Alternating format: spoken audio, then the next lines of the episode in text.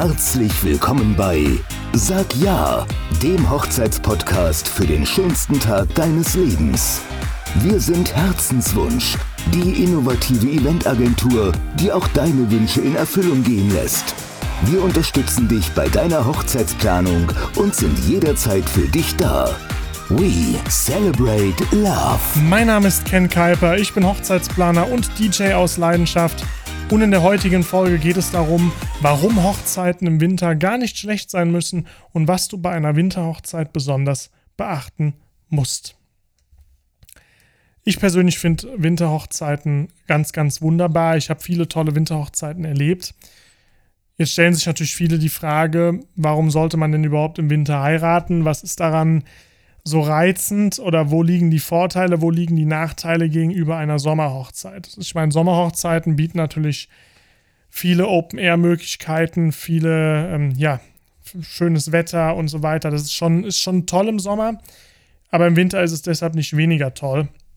Meine Gründe, warum ich Winterhochzeiten empfehle, sind zum einen die Gäste sind eher verfügbar, meistens, weil im Sommer ja doch viele Leute lange Sommerurlaube von mehreren Wochen machen, äh, wohingegen im Winter es meistens ein bisschen ruhiger wird. Klar, wenn es Richtung Weihnachten geht, da muss man auch noch aufpassen mit den Terminen.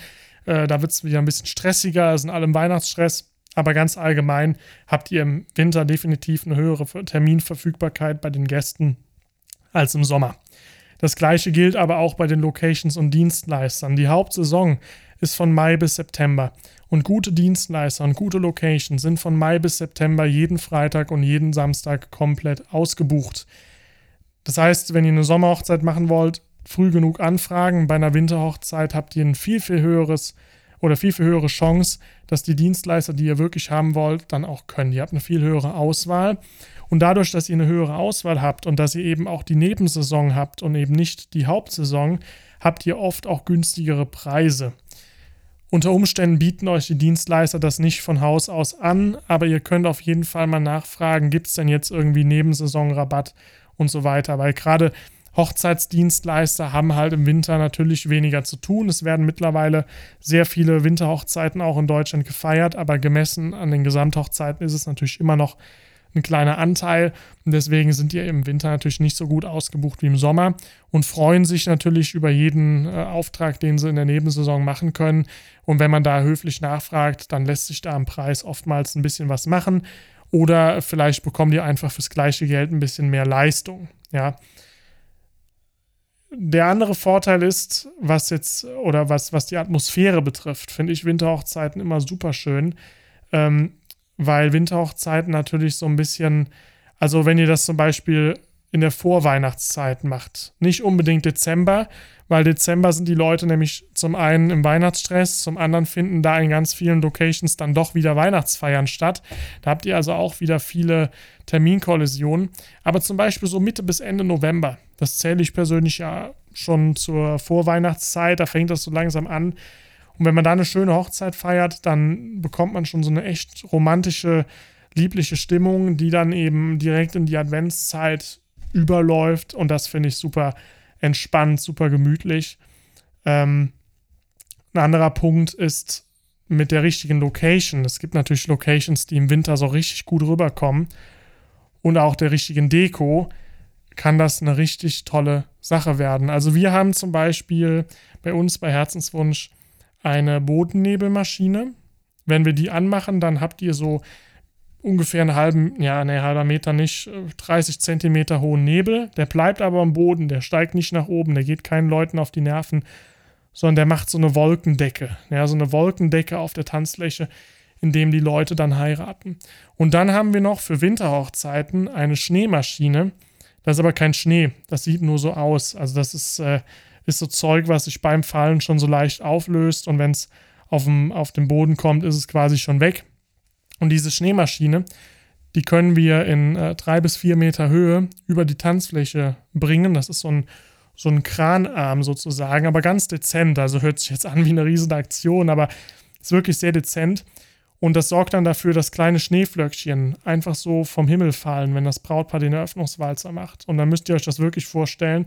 Da steht das Brautpaar in Bodennebel, tanzt auf den Wolken und von oben kommen noch so kleine Schneeflöckchen. Ja, also selbst wenn ihr draußen nicht unbedingt Schnee habt, das weiß man im Winter ja auch nicht. Ich weiß auch, wir haben äh, Zuhörer aus ganz Deutschland. Das ist natürlich im Süden, äh, habt ihr eher Schnee als jetzt äh, ja, im Zentrum oder im Norden. Aber ihr könnt euch mit solchen kleinen Gimmicks natürlich eine super geile Atmosphäre schaffen und dann noch mit schöner Deko und könnt zumindest dafür sorgen, dass ihr in der Location einen richtigen Winterpalast habt, was eben auch sehr, sehr schön ist. Jetzt kommen wir mal zu den Punkten, was man bei der Planung einer Winterhochzeit beachten sollte. Grundsätzlich sind Winterhochzeiten eigentlich genauso wie Sommerhochzeiten, was die Planung betrifft. So ein paar Kleinigkeiten gibt es dann aber doch noch. Das erste wäre, sucht euch eine Location, die gut zu erreichen ist von öffentlichen Straßen weil ihr habt natürlich im Winter tendenziell immer eine Klettegefahr. Und ich kenne einige Locations, die sind so weit vom Schuss oder die, die, da kann man nur über Feldwege oder, oder ja, landwirtschaftliche Straßen hin, die natürlich im Winter nicht unbedingt äh, gestreut sind. Sucht euch eine Location, die ihr wirklich gut erreichen könnt, wo ihr wisst, okay, die Zufahrt ist auf jeden Fall frei, die ist ordentlich äh, frei gemacht, da gibt es keine Klettegefahr. Das andere oder der, der, der andere Punkt, den ich eben schon angesprochen hatte, ist der optimale Termin. Geht nicht in die Weihnachts-, also nicht komplett in die Weihnachtszeit im Dezember, sondern macht, wie gesagt, lieber ein bisschen Richtung äh, Mitte, Ende November. Oder wenn ihr sagt, nee, vor Weihnachten ist uns zu viel Stress oder die Location hat Weihnachtsfeier, ist vielleicht schon weihnachtlich geschmückt. Das passiert auch, dass Locations dann schon im November sehr weihnachtlich geschmückt sind und das auch nicht abhängen wollen. Das kann euch auch passieren dann überlegt euch, ja, gehen wir lieber in den Januar oder in den Februar rein. Aber Dezember würde ich nicht machen. Also ich würde November, Januar oder Februar für Winterhochzeiten als optimalen Termin empfehlen. Dann müsst ihr, oder was ihr dann noch bedenken solltet, ist, dass es im Winter sehr früh dunkel ist. Und das ist ein, in meinen Augen ein Vorteil, den ihr für euch nutzen könnt.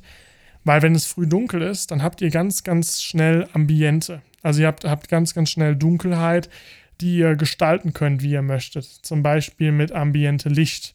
Das sind zum Beispiel LED-Spots, die ihr auf den Boden stellt, womit ihr die Wände anleuchtet. Das heißt, ihr macht in der Location das Deckenlicht aus, macht, äh, habt, habt diese bunten Wände in eurer Wunschfarbe, dann stellt ihr noch überall Kerzen auf, vielleicht hängt ihr noch eine Lichterkette auf, was auch immer. Ihr könnt, könnt machen, was ihr wollt, aber mit dem Thema Beleuchtung könnt ihr unglaublich viel Ambiente erzeugen dass da eine richtig gemütliche Atmosphäre entsteht. Und was ihr dann noch machen könnt, ist, dass ihr den Gästen Decken anbietet, dass ihr einen Glühweinstand macht, ein paar Feuerkörbchen und so weiter aufstellt. Und dadurch kriegt ihr so eine richtig schöne, gemütliche Winteratmosphäre hin, die in meinen Augen gemütlicher ist als bei einer Sommerhochzeit. Da habt ihr manchmal das Problem, dass es zu heiß ist und so weiter. Ihr könnt hier im Winter, dadurch, dass es so früh dunkel ist, eben sehr, sehr viel gestalten. Der andere Punkt ist, ihr wisst im Winter auch, wie es Wetter wird. Also ihr wisst nicht unbedingt, ob es schneit, aber ihr wisst, okay, das wird keine Draußen-Hochzeit. Im Sommer werden ganz viele Hochzeiten für draußen geplant.